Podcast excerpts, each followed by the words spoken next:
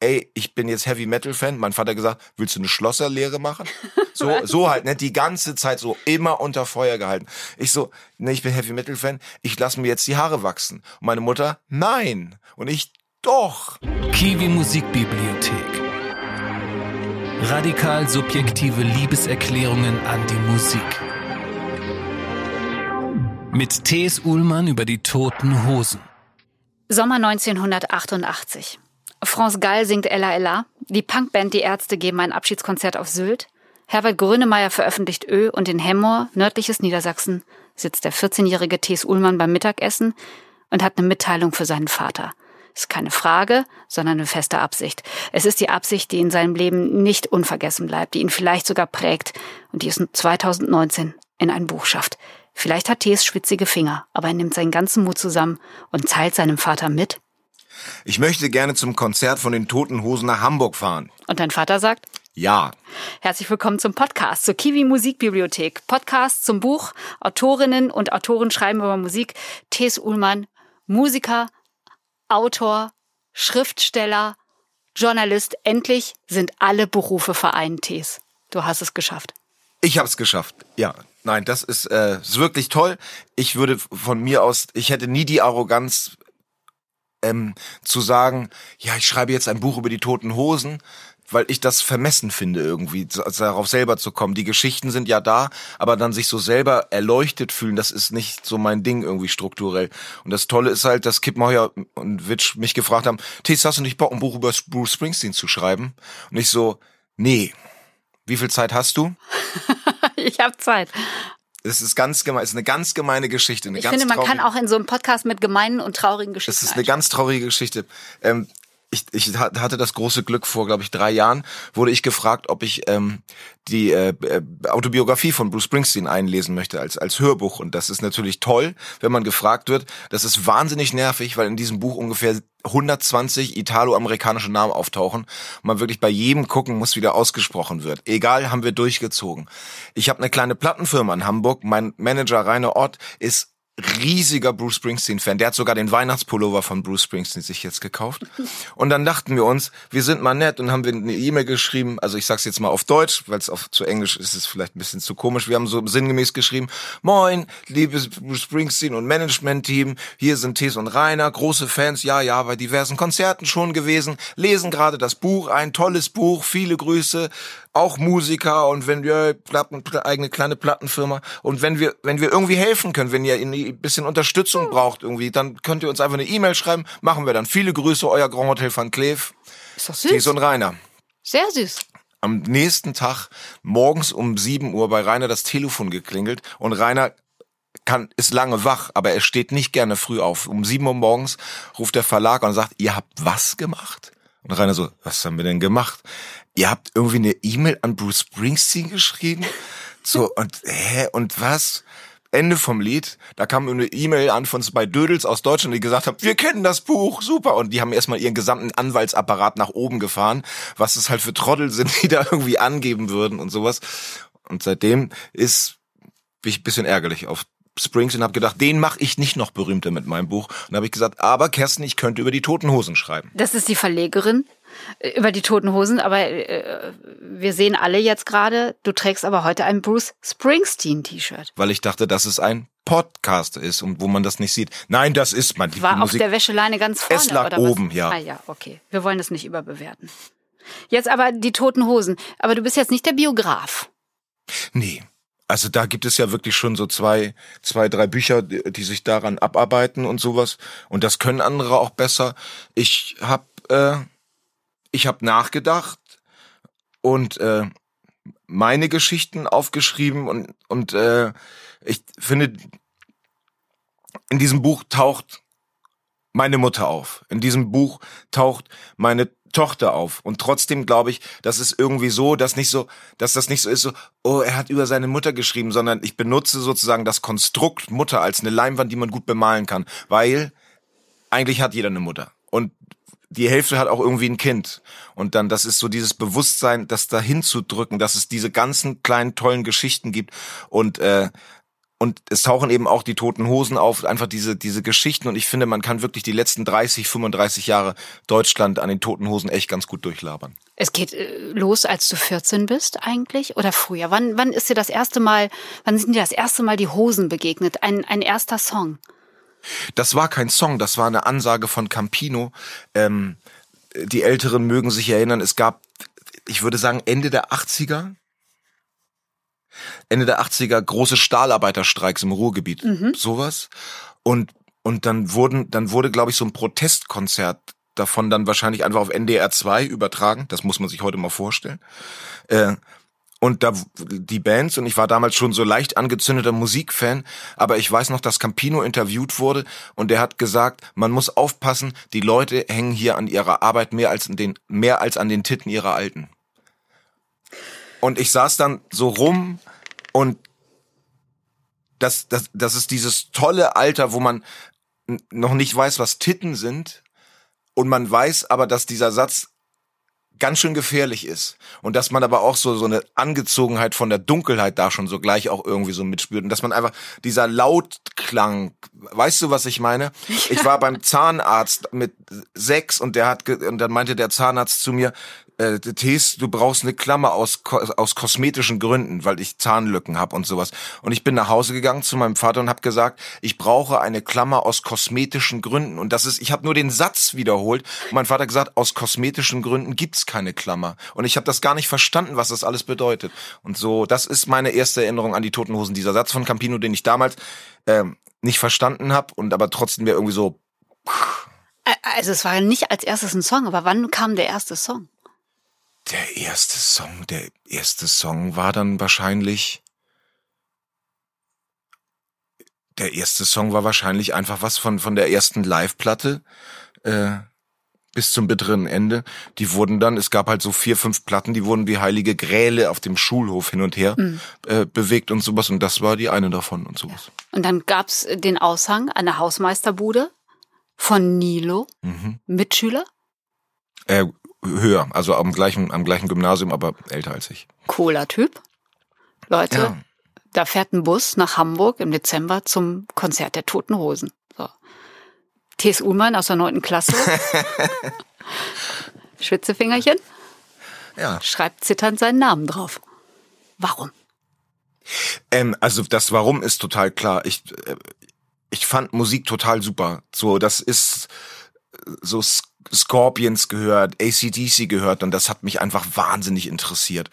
Und äh, ich wollte einfach endlich mein erstes Konzert erleben und das war so und äh, meine Eltern sind nicht so Hippies, die dann sagen, oh, wir fahren dich jetzt zum ersten Konzert, das wird ein toller Familiennachmittag, sondern von wegen so, hä, was Konzert? Nee, ist nicht, mach Vokabeln. So. und äh, und deswegen musste man, war das einfach so die erste Option auf Rock'n'Roll sozusagen, dass da so ein Bus geschartert wird und da wollte ich dann dabei sein, habe mich eingetragen, ohne zu wissen, ob das im Familienrat durchkommt und sowas. Aber äh, ja, ja. Ja. Ganz normal, ganz normale Punkerlogistik Ende der 80er. Also für dich war klar, du sitzt mit in diesem Bus. Die Eltern müssen noch überzeugt werden, mhm. aber da gab's ja gar keine Probleme. Vater hat gesagt, ja. Nee, ja, also überraschenderweise gab es gab es überhaupt keine Probleme, sondern die haben einfach ja gesagt. Und äh, da ist, für manche Sachen, die wesentlich undramatischer sind, musste ich so gefühlt wochenlang kämpfen und dann war die Antwort dann trotzdem immer noch nein und sowas. Und ich habe mich auch einfach gewundert, dass die einfach sofort ja gesagt haben. Wie hast du dich eigentlich in Hemmoor mit Musik versorgt? Wo kam das her? Wir haben unfassbar viel Radio gehört. Ähm, damals zum Beispiel ging das los, äh, Bremen 4 wurde erfunden mhm. und das war ein unglaublicher Radiosender. Ab quasi, glaube ich, so ab 19 oder spätestens ab 20 Uhr wurde man nur noch mit interessanter Musik versorgt und vor allen Dingen auch mit interessanten Moderatoren. Arndt Zeigler hat damals äh, Sendungen gemacht, die wir religiös gehört haben. Äh, da wurde ähm, englischer, ähm, äh, ähm, ähm, ein englischer Musikredakteur John Peel hat da seine ja. Sendung gehabt, da wurde es gefeuert. Wir konnten noch BFBFs E hören, also der der äh, Feindsender der englischen Armee in Feindsender. Hast du Kassetten gehabt, Leerkassetten? Hast du coole Leerkassetten gehabt? Also ich muss also die billigsten hießen ja äh, glaube ich, Ferro 1. Die waren unfassbar dünn, haben sofort geleiert. Heute heißen sogar Hip-Hop-Stars Ferro. Muss man sich auch mal reinziehen. Und äh, es war ein ganz klassisches Geschenk zwischen mir und meinem Bruder, dass wir uns gegenseitig zu Weihnachten immer und dann eben auch wechselseitig zum Geburtstag äh, Zweierpack BASF Chrom Maxima 2 Ja, und eine Tafel Schokolade. So, das war immer einfach zack. Sehr und, gutes und trotzdem Geschenk. Freu, freu. ja, ja. Äh, was hast du für Musik gehört? Also tendenziell haben, haben wir damals erstmal alles gehört. So, das finde ich im Nachhinein wirklich wunderbar, dass das mir kommt das so vor, dass das bei uns so einsam war oder so leer, einsam nicht, sondern leer, wenig Leute, wenig Möglichkeiten, dass die einzige Unterscheidung war, es gibt halt Leute, die interessieren sich nicht so doll für Musik und es gibt Leute, die interessieren sich doller für Musik. Und da war dann so, es gab bei uns in Kannberge zum Beispiel, da gab es auch ein paar Mods. Und dann sind die so auf Mofas durch Kannberge gefahren in so halt langen Parkers und wie so, was sind das denn für Freaks? Und warum hören die denn Soul?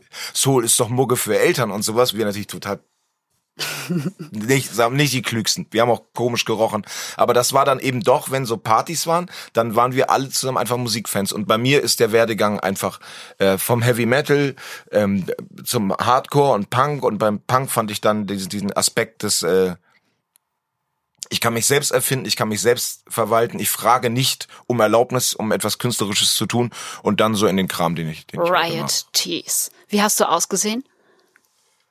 also in meinem Aussehen gibt's viele prächtige Epochen. Äh, das war also das auch eine ganz normale Familiendiskussion war, als ich dann Heavy Metal gehört habe. Habe ich ich also ich habe sowas auch immer ausdiskutiert. Ich weiß im Nachhinein auch gar nicht warum. Ich hab, saß so rum, ich so, ey, ich bin jetzt Heavy Metal Fan. Mein Vater gesagt, willst du eine Schlosserlehre machen? So so halt, ne, die ganze Zeit so immer unter Feuer gehalten. Ich so, ne, ich bin Heavy Metal Fan. Ich lass mir jetzt die Haare wachsen. Und meine Mutter, nein. Und ich doch. Und dann haben wir das so gelabert und sie so, das, das ist mir einfach peinlich hier in Hermoor, wenn mein Sohn mit langen Haaren durch die Gegend läuft. Und dann war der Kompromiss gefunden. Ich durfte sie hinten wachsen lassen, aber vorne musste die Frisur normal sein. Und das ist, sieht natürlich spektakulär aus. Vorne kurz, hinten lang. Also heute, heute trägt das Finch asozial gefahrlos, aber früher, das war halt einfach aufsehenerregend, wie wir aussahen. Und meine Schulden, die Haare waren bei mir bis zur Mitte vom Rücken und aber vorne kurz. Tees. Wie so ein Hansa Rostock-Profi, als die Mauer aufging. Aber, du- aber ich hörte ein Wir. Du warst jetzt nicht so ein Einzelgänger bei dir in Hemmoor. Nee. Es gab mehr. Nee, du konntest ja. das teilen. Ja, ich hatte mit 14 auch schon meine, meine erste Band. Ähm, wir waren alles Freunde. Wir waren bestimmt im Nachhinein, ähm, wenn, wenn ich an Weihnachten nach Hause fahre und wir am zweiten Weihnachtstag uns äh, in der Kneipe treffen, dann kenne ich garantiert 35 Leute. So, und das war, das war, das war so ein Dorffreundeskreis einfach. Dann kam der 10. Dezember 1988. Da, wo ich herkomme, konnte man seinen Coolness-Faktor ja daran erkennen, wo man im Bus sitzt. Also es geht jetzt zum Konzert der Toten Hosen. Hast du noch eine Idee, wo du gesessen hast? Hinten oder vorne? Mit? Warst du cool? Das ist eine, das ist eine wirklich gute Frage. Die Frage steht ja auch für mehr. Weil ich ja tendenziell auch immer so ein Typ bin, der gerne beim Busfahrer vorne gesessen hat, um zu gucken, wie der arbeitet. Ja, und da waren natürlich auch die Uncoolen. So. Ja, und Aber die Wahrheit deswegen mache ich immer noch gesessen? Texte. Ähm, ich glaube einfach irgendwo in der Mitte. Alkohol? Gab's Alkohol? Ja, es gab, ähm, es, ähm, das, das gehörte, es gehörte alles irgendwie zusammen. Ähm, es, das ist alles, zum Beispiel, was, was ist mir gerade beim, beim ähm, Sprechen aufgefallen, wie, wie, wie verrückt und wunderbar sich die Erde dann doch verändert, ne? So, als ich das vorhin meinte, ähm, was Campino gesagt hat, ähm, die Leute hängen hier an ihrer Arbeitsstelle mehr als an den Titten ihrer Alten. So, damals war das so, hm, ja, ja, die, die jungen Menschen drücken sich halt mal ein bisschen drastischer aus. Heutzutage wäre das ja das Ende einer Karriere, das- weißt? der- ja. So und wie toll das ist, dass das früher so war und jetzt hat sich das verändert. Weißt du, was ich meine? So, so redet kein Mensch, kein Mann heutzutage mehr, weil er weiß, dass das Bedauerst du das? Was?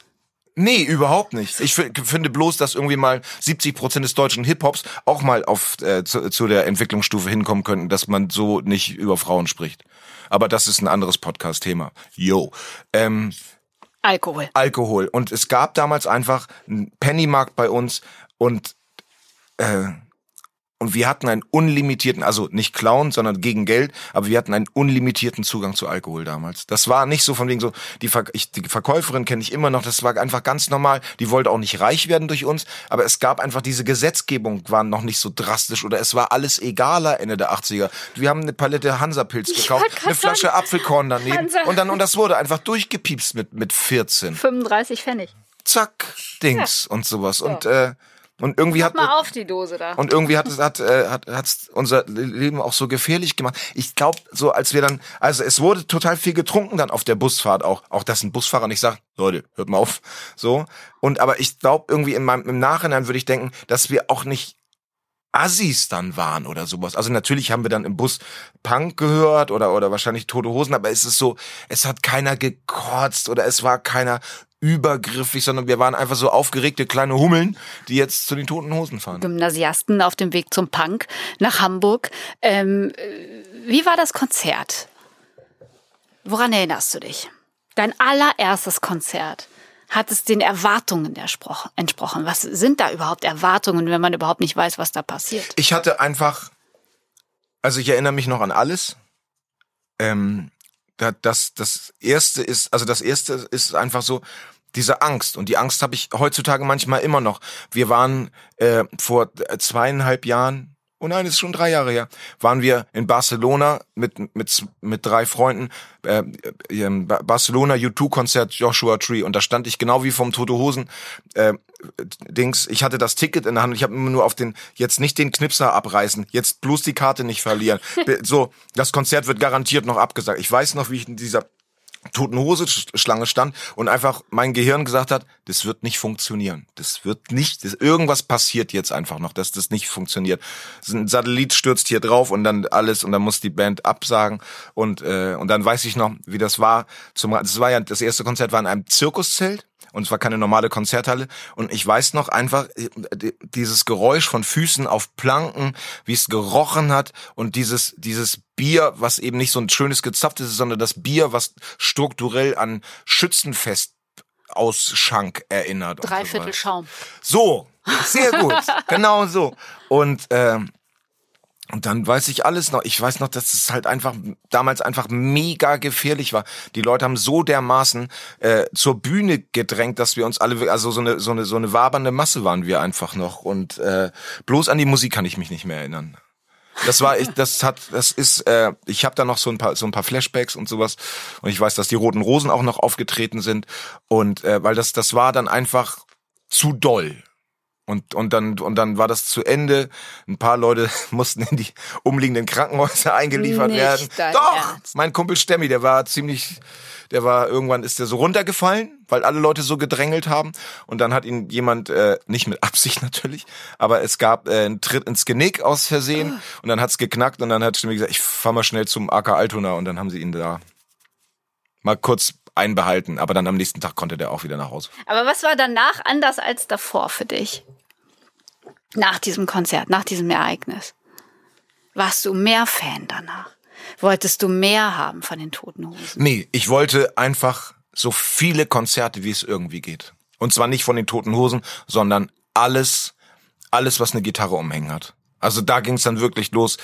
Äh, also meine Eltern haben offensichtlich gesehen, dass es mir sehr gut gefallen hat. Und dann hatten die ersten schon einen Führerschein mit 18 und dann sind wir wirklich so häufig es ging irgendwie nach Bremen, Bremerhaven, Hamburg, Flensburg, Lübeck, ab und zu irgendwelche Metal-Bands in Stade oder Bremerförde und so. Da sind wir überall hingefahren. Ich wollte, das war dieses, ähm, dieses Live-Musik sich anzugucken. Das war das.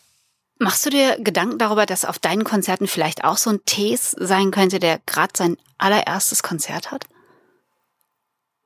Der Gedanke ans Publikum versaut ja die Kunst. Was ist das denn für ein Spruch?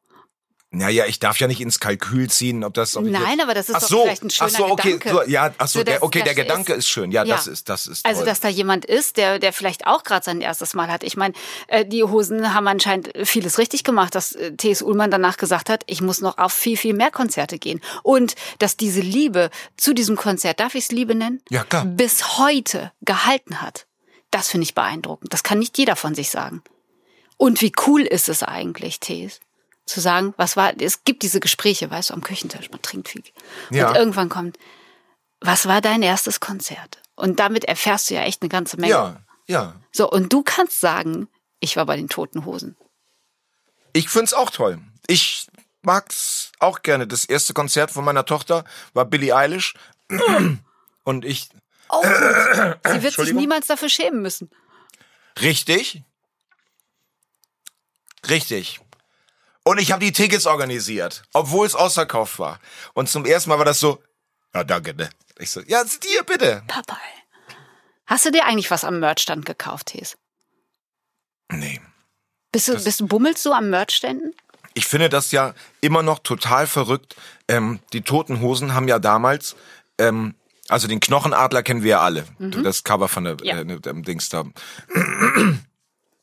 Und die haben damals einfach über ihren äh, Tote Hosen Shop haben die eine Spr Sprühschablone vertrieben, wo man dann einfach, man ist zum örtlichen, also zu und Kölner heißt der in Hemmoor, hast du dir schwarzen Autolack ge- gekauft und dann du dein eigenes T-Shirt gesprüht? irgendwie von von meinem Vater irgendwie ein dickes Unterhemd geklaut und dann pff, also wie kann man sich denn seine eigene Merch-Firma kaputt machen? Das ist ja total enthirnt, aber es ist auch sehr punk. Ich wollte gerade sagen, ist Und das die Frequenz, die Frequenz, wo so im Umfeld von dem Moor an irgendwelchen kleinen Unterführungsbrücken der Knochenadler aufgetaucht ist, ich sag mal so, da hat, hatten wir strukturell relativ viel mit zu tun. Punk? Aber das ist Punk. Ich finde auch, dass das Punk ist. So, Denn, 1908. denn Graffiti ist Hip-Hop. Aber der Knochen, Knochengeier, das ist Punk. das ist Punk. Und vor allen Dingen aufs Geld zu scheißen. An der Stelle. So. Ja. Ich wollte mit dir darüber sprechen, wie du Punk da definiert hast und wie du es heute definierst. Da sind ja jetzt ein paar Jahre zwischen. Das ist ganz, ganz süß. Aber zum Beispiel, guck mal, jetzt erzähle ich, jetzt erzähle ich was über meinen Vater und sowas, ne? So und so. Aber das ist doch gut, jetzt sowas zu erzählen, weil es einfach auch witzig ist und weil das halt wahrscheinlich, so, ich erzähle das jetzt einmal, ist auch nicht schlimm. Nur, man wird ja mal gefragt, du erzählst so viel über deine Familie. Ich so, äh, Thies, wir lieben damit, das. damit verbringt man ja 90 Prozent seiner Zeit verbringt, man also mit, mit den Altvorderen. Ähm, immer Mönckebergstraße, Familienwochenende. Einkaufsmeile in Ist Hamburg? die Einkaufsmeile in, in Hamburg und so. Und früher gab's da einen Burger King, wo jetzt leider ein Starbucks drin ist. Und äh, da gibt's so einen Brunnen und am einen Wochenende waren da immer Punks und am anderen Wochenende waren da so HSVer. Und sagen wir mal so, nicht die Raketentechniker von den HSVern, sondern eher so Brecher. So, aber fand ich beides toll. Und, äh, und ich habe einfach mal meinen Vater gefragt, da war ich so sechs, sieben, was würdest du machen, wenn ich auch bunte Haare hätte und hier sitzen würde? Hat er gesagt, ich würde es nicht gut finden, aber du bleibst ja trotzdem mein Sohn. Das fand ich ganz süß oder toll oder das weiß, das habe ich so als als Film abgespeichert in meinem Kopf, wie mein Vater so der auch so bärig aussah, also der war hier oben links über mir und so geradeaus saßen einfach so diese diese Punks da auf dem Brunnen. Das weiß ich noch ganz genau. Und ähm, dann war das für mich halt die, die Punk-Sache war dann für mich wahnsinnig wichtig. Ähm, als wir selber angefangen haben mit Musik, ähm, ich habe wahnsinnig viele Fanzines ähm, gelesen. Ich hab, wo, wollte unbedingt in diese Szene rein, weil mich das irgendwie total interessiert hat, sein sein Leben selbst zu verwalten und ähm, und Kunst machen zu dürfen, was ich vorhin auch meinte, Kunst machen zu dürfen, ohne um Erlaubnis von großen Plattenfirmen oder Professoren oder sowas zu fragen, sich sich selbst zu erfinden und sowas und äh, und ich glaube, das definiert mich als Künstler d- das auch das äh, nicht nicht das perfekt nach Perfektion suchen, sondern dieses aus, auszuprobieren, immer weiter. Auch mit 45 kann man noch mal vielleicht einen neuen Song erfinden, auf den man bei der letzten Platte noch nicht gekommen ist. Das gefällt mir gut und äh, ich habe von meinem Freund Bernd Begemann hat in einem ähm, im anderen Podcast gerade ge- den wunderbaren Satz gesagt, dass er beim Punk fand, der nie wichtig dieses äh, so, wir, oder, äh, Punk bedeutet nicht, am Bahnhof rumzusitzen und Bier zu saufen und irgendwie rumzuschnorren. Punk bedeutete, äh, ich setze der Weisheit der Welt meine eigene Weisheit entgegen. Und das, äh, das äh, finde ich einen wunderbaren Satz. Ist es alterslos? Ich glaube, dass das alterslos ist, ja.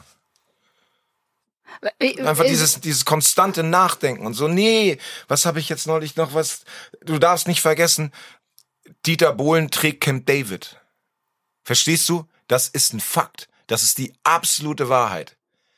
Es ist auch in Ordnung. Ich wünsche ihm ein langes Leben und sowas. Für mich ist das aber komisch. So, die Verbindung Dieter Bohlen und Camp David sind für mich künstlerisch und ästhetisch so Sachen, die ich einfach nicht verstehen kann. Und da sage ich dann auch der kleine T.S. Uhlmann aus, äh, aus Herr Moorwarstade hat das Recht und macht das jetzt auch, sich eine Weisheit zu überlegen, die er dessen entgegensetzt. Darf ich kurz fragen, was das Problem ist mit dem Camp David und Dieter Bohlen? Ca- Camp David sind meiner Meinung nach einfach wahnsinnig hässliche Klamotten. Ja. Und Aber jeder darf doch was Hässliches ja, sagen. natürlich, das auf jeden Fall, auf jeden Fall. Aber ich sag halt so, ich finde das komisch, dass Leute sich sowas, dass sie, also, die, die Das- denken über mich ja genau dasselbe. Das darf man ja nicht vergessen. Ja. Das finde ich auch geil und sowas. Aber das, zum, wenn, wenn, Dieter Bohlen Werbung für ein äh, Produkt macht, ist es für mich ein Grund, das nicht zu kaufen. Okay. Das Aber ist, das ist dein Punk. Das ist dein Punk. neben mein Punk ist es dann, mir etwas zu überlegen, was ich dem ästhetisch entgegensetzen An kann. welcher Stelle haben die Hosen heute noch Punk? Oder sind Punk? Ich habe das Gefühl, die führen ein Doppelleben. Ich glaube, die Toten Hosen sind heutzutage immer noch so erfolgreich, weil die kein Doppelleben führen. So, weil das, weil das, ähm, auch wenn die vor 45.000 Menschen im äh, in Düsseldorf im Stadion gespielt haben, wie im letzten Jahr, und danach wieder so eine Art Mehrfach. Mehrfach. Mehr. Wahnsinn, ne? Es wird, es ist für mich auch ein bisschen frustrierend. Ne? Nein, so, ich will ja nur ein Zehntelstadion. So ein T.S. Ullmann Stadion Konzert, nur aber nur ganz wenig Leute. Siehst du, und dann kannst du dich hinstellen, sag, ich setze der Weisheit der Toten Hosen meine eigene Weisheit entgegen. Leeres Stadion. So. Und jetzt kommt ihr, NRW-Freaks. Ja. Ähm, äh, warte, mehrfach. Und so. Und dann geben sie danach eine Aftershow-Party für ihre Freunde. Weil die das so lange machen, bedeutet das ihre 2500 Freunde. Ich habe noch nie so viele Leute gesehen, die sich gleichzeitig betrunken haben, weil das die Toten Hosen machen Aftershow-Party. Und dann kommt irgendwo der Bassist angelullert und trifft irgendwelche Toten Hosen-Freaks aus Argentinien und dann macht er diesen ganz schönen Ton. Na, der kann das ganz toll sagen. Und dann stehen die Argentinier da und freuen sich. Und Andi sagt von mir so, ist das nicht verrückt? Leute aus Argentinien begeistern sich für meine Musik. Und dann sind, dann ist, das ist eben nicht das Doppelleben, sondern das ist verschiedene Aspekte des Lebens, aber es ist auf jeden Fall kein Doppelleben. Nein, du hattest ja gerade noch gefragt, ist das, was die Toten Hosen machen, noch Punk? Ähm, ich, ich glaube nicht, dass es Punk ist, aber die machen die, die machen die ganze Zeit Punk. Äh, sich darum zu kümmern, dass Leute die Ursprünge von Punk kennenlernen und dann Platten macht wie Learning English, Lesson One, Lesson Two und sowas. Das ist Punk, ähm, dass die die Ticketpreise nicht 30 Euro teurer machen, f- äh, s- 50 Euro teurer machen, sondern sagen, reich mit dem Geld, wir sind für alle da, das ist Punk. Ähm, das ist äh, Welche, welche Werte, ähm, für welche Werte steht diese Band? Was hast du? Du hast sie einfach noch sehr gut kennengelernt. Darüber sprechen wir später vielleicht gleich nochmal. Aber jetzt sind wir schon an der Stelle. Was würdest du sagen? Welche Werte haben die, äh, die du echt wahnsinnig gut findest? Das kann ich gar nicht sagen. Was, was da, also das ist, Werte ist ja eins der, der schwersten und schwierigsten deutschen Wörter sozusagen. Ist ja wahnsinnig, wahnsinnig nicht aufgeladen, sondern es ist, was, ich weiß noch nicht mal, was meine Werte sind. Gehe davon aus, dass keine besonders großen da sind. Emotional wie auch finanziell. ähm, äh, Oder Bei- Eigenschaften, wo du sagst, okay, äh, eigen, weißt du, ich bin nur die, ich bin nur die im Publikum. Ich bin nur die unterm Kopfhörer, die, die die Musik hört. Aber du, du bist bei denen. Eigenschaften. Weshalb ist die Liebe geblieben? Das sind normale Menschen, die von einer Sache total besessen sind. Ne? Die sind von diesem Kram. Der, der Schlagzeuger Wom hat mir das mal erzählt. Nee, das hat er mir gar nicht erzählt, sondern es ist in irgendeinem TV-Beitrag über den so. Die Toten Hosen gehen proben, weil am Wochenende ist ein Konzert. Was proben sie fünfmal? An Tagen wie diesen. Haben sie noch nicht so, So, oft gespielt. Einfach so, ne? Und Wom so, Alter, Deutschland ist wirklich das nervigste Land auf der ganzen Welt. Meinst du, das ist eine so Deutsche. Ratatatatat. So, aber dann auf der anderen Seite hatte ich Probleme mit meiner eigenen Platte, die Texte fertig zu machen und sowas. Campi ruft mich an und sagt, Tees, soll ich dir mal helfen? So halt, ne? Und konnte er dir helfen? Nein. Das, das, das ist, da, da, weil äh, ich musste das alleine machen. Ich habe mich, okay. also die, äh, die Geste, ich habe den jetzt neulich noch eine E-Mail geschrieben, habe denen da auch den ersten Song geschrieben und dann habe ich gesagt, wenn mich, äh, wenn mich fünf Sachen durch diese ganze Platte von mir durchgetragen habt, dann seid ihr eine Sache davon. So, weil das einfach so immer immer nachgefragt, ähm, ob das gut geht, äh, mich motiviert und sowas. Und das ist ganz schön, das ist ganz schön toll. Das ist ganz. Siehst du, und da hast du den Wert. Die kümmern sich auch um Dödel wie mich. Das ist ein Wert. Wie war es denn, als du die das erste Mal getroffen hast? Ich meine, so ein Idol zu treffen, das kann ja auch ganz schön entzaubernd sein. Dafür sind die aber zu geil. Also da muss man einfach sagen, das schockt schon, die kennenzulernen. Das, die sind einfach, ich weiß das, dass, also ich weiß, dass mit dem Idol kennenlernen und sowas, dass das schwierig sein kann, muss aber jetzt wirklich einfach mal sagen, dass die wirklich einfach wahnsinnig witzig und nett sind. Es sind einfach total coole Typen. So, ich habe Angst davor. Ich habe Angst, also es ist immer noch komisch, wenn das auf dem Telefon klingelt, kann aber die Leute beruhigen. Die sind einfach total cool, sind total interessiert, sind total äh, äh Tees sind in Berlin gerade irgendwelche Ausstellungen. Wir kommen am Wochenende oder äh, Dings, Kunst interessiert, machen selber andere Kunst, sind welt, weltgewandt, aufgeschlossen. Äh, nee, nee, nee. Das ist schon, ähm, und, und dann die kennenzulernen, ist natürlich skurril für mich. Was ist der größere Vertrauensbeweis? Gehe ich mal von der Richtung ran. Ähm, dass du bei denen auf dem Konzert spielen darfst? Oder dass sie, dass sie deinen Freund, Texter und Produzenten für ihr Album engagiert haben? Die nehmen ja nicht irgendjemanden. Die nehmen den vom Tees. Also der größte Vertrauensbeweis ist schon, dass wir da spielen dürfen.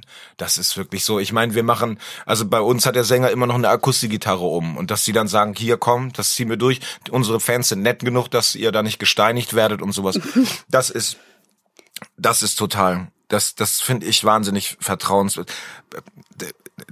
nicht über mich reden. Eine viel bessere Geschichte. Äh, Campino stand mal neben mir und wir haben so gelabert und sowas. Und dann meinte er zu mir, Tes, weißt du was? Ich so, Diggi, hau raus. Er so, das war noch nie so schön Musik zu machen wie heute. Und ich so, hä?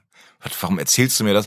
Und er meinte so, Tes, heutzutage finden wir sogar die Vorbands toll, mit denen wir zusammen auftreten. Und er meint, das war in den 80ern, war das einfach noch anders. Da war dann plötzlich, ich bin ein bisschen erkältet sozusagen. Problem. Okay, Entschuldigung. Danke. Ich entschuldige mich bei der Hörerschaft. Ähm, so, er meint so in den 80er Jahren, dann hattest du auch irgendwie so Deutsch-Pop-Hölle plötzlich mit dabei und sowas. Und er meint, heutzutage ist es wirklich für ihn so eine Freude zu sehen, wie so ganz viele Bands, ähm, die er einfach selber liebt und die auch vielleicht auch so gut geworden sind, weil es sowas in Deutschland wie die Toten Hosen gibt und er jetzt mit denen zusammenspielt. Das fand ich, das finde ich, äh, einen sehr schön reflektierten Gedanken von einem Mann über 32. Ähm, ich würde gern mit dir über dieses Konzert, es war 2013 in Köln, mhm. sprechen. Ja. Ähm, möchtest du die Stelle aus deinem Buch selber vorlesen? Hier nochmal ein ernster Fun-Fact über die Toten Hosen. Die Toten Hosen fragen ein, habt ihr Lust mit uns im Stadion zu spielen? Das wird unter Umständen eine gute Sache. Man tut dann so, als würde man nachdenken, denkt an den wunderbaren Buchtitel, wenn du am Spieltag beerdigt wirst, kann ich leider nicht kommen und sagt dann, ja. Dann fragen die Toten Hosen, was kostet ihr denn? Und dann fragt man zurück, hä? Und dann sagen die, ja, das kostet doch alles was. Und dann sagt man, hm. Meine Bandkollegen lebten quer über den nordeuropäischen Kontinent verteilt und ich war mit mindestens fünf Technikern unterwegs. Also kostet es mich um die 3000 Euro, bevor ich den ersten Ton gespielt habe. Das ist nicht gut, das ist nicht schlecht, das ist einfach so. Und dann sagt man das den toten Hosen, dass das etwa 3000 Euro kosten würde und dann sagen die, das ist doch schon mal eine Hausnummer. Und dann schreiben die sich das auf und dann kommt irgendwann das Geld an und es ist einfach echt mehr als 3000 Euro. Von 100 Bands, die so groß sind, sagen 50 Bands, super Promo ist das, wenn ihr bei uns im Vorprogramm spielt. Gebt uns mal 5000 Euro und dann könnt ihr spielen. Und sie hätten vermutlich sogar noch recht. 48 Bands von diesen 100 Bands würden sagen, ihr bekommt 500 Euro und das reicht dann ja auch. Viel Spaß und nervt unsere Techniker nicht auf der Bühne, die haben zu arbeiten. Eine Band kenne ich nicht, weil ich auch jetzt nicht echt alle Bands kennen kann. Aber eine Band, genau eine Band lässt einen nicht verhungern, sondern legt noch oben einen drauf. Und diese Band sind meine Freunde. Und wir durften vor ihnen spielen. Viel mehr noch, die 20 Techniker, die den ganzen Tag lang das Konzert für die Toten Hosen vorbereiten, stürzen sich auf einen, wenn man da ankommt und sagt, wenn ihr irgendwas braucht, Wenn ihr bei, wenn bei euch irgendwas nicht funktioniert, wenn ihr irgendwelche Fragen habt, wenn ihr seelische Nöte oder körperliche Gebrechen habt, dann kommt zu uns. Wenn nicht, schlagen wir euch tot. Hier ist alles lösbar. Ich habe mich schon in Frauen für wesentlich weniger verliebt als in diese emsige Crew aus Technikern. Wie soll man es schaffen, dieses ganze Konstrukt, diese rollende Maschine aus Liebe und Professionalität, diese kleine große Punkband und alle, die für sie arbeiten, nicht aus Hingezogenheit und Verehrung aus vollem Herzen zu lieben? Ich weiß es nicht, ich möchte es auch gar nicht wissen. Moment, der nächste Satz ist noch, ein leeres Stadion ist eine Kathedrale ohne Gott. Ja. Den habe ich mir jetzt noch kurz gegönnt. Du hast äh, gespielt im Vorprogramm ähm, äh, auf äh, dem Ballast der Republik Konzert in Ja. Köln, Open Air. Ähm, ich wusste, du würdest da sein. Wir haben, glaube ich, getextet vorher und du hast immer gesagt, ich bin auch in Köln, ich bin auch in Köln. Und ich dachte mir, ja, wo ist denn der jetzt eigentlich? Und er steht auf der Bühne. Du hast mir nicht vorher gesagt, dass du das machst. Warst du scheiße nervös? Ja, da, also da war ich schon nervös. Also erstmal auftreten im Stadion, dann auftreten im Stadion, ähm, während man Rockmusik macht im Vorprogramm von der Punkband, dann aufgeregt, weil ich mal in Köln studiert habe und das fürchterlich in die Hose gegangen ist. Und ich meine, wenn man nicht dumm ist und wenn man ein bisschen nachdenkt, dann weiß man eben einfach, dass das eine der zehn großen Momente im Leben ist. So. Und das macht dann, äh, das macht mich dann einfach nervös. Wenn ich, wenn, wenn mich das nicht nervös machen würde, hätte ich, glaube ich, große psychische Probleme und sollte mich, mir dringend Hilfe holen. Und jetzt versuch mal die Verbindung zwischen Dezember 1988 und Sommer 2013. 25 Jahre nach deinem ersten Konzert, was ein Toten Hose, was ein Konzert der Toten Hosen war, bist du plötzlich mit auf der Bühne. Ja, das große Problem, dass das auch dieses, wie, wie in jedem zweiten Film mit Tom Hanks, manche Träume werden einfach wahr. Manchmal dauert das ein bisschen länger, aber manche Träume werden einfach wahr. Wenn die Hosen dein erstes Konzert war und wir es irgendwie in der Hand haben könnten, Tees, Ja. welches soll das letzte sein? Auf jeden Fall eins von mir. Danke, T.S. Ullmann. T.S. Ullmann über die Toten Hosen erschienen in der Musikbibliothek bei Kiepenheuer und Witsch. Außerdem erschienen Anja Rützel über Take That, Sophie Passmann über Frank Ocean und Tino Hanekamp über Nick Cave. Schön war's mit dir. Ich danke dir. Kiwi Musikbibliothek. Radikal subjektive Liebeserklärungen an die Musik.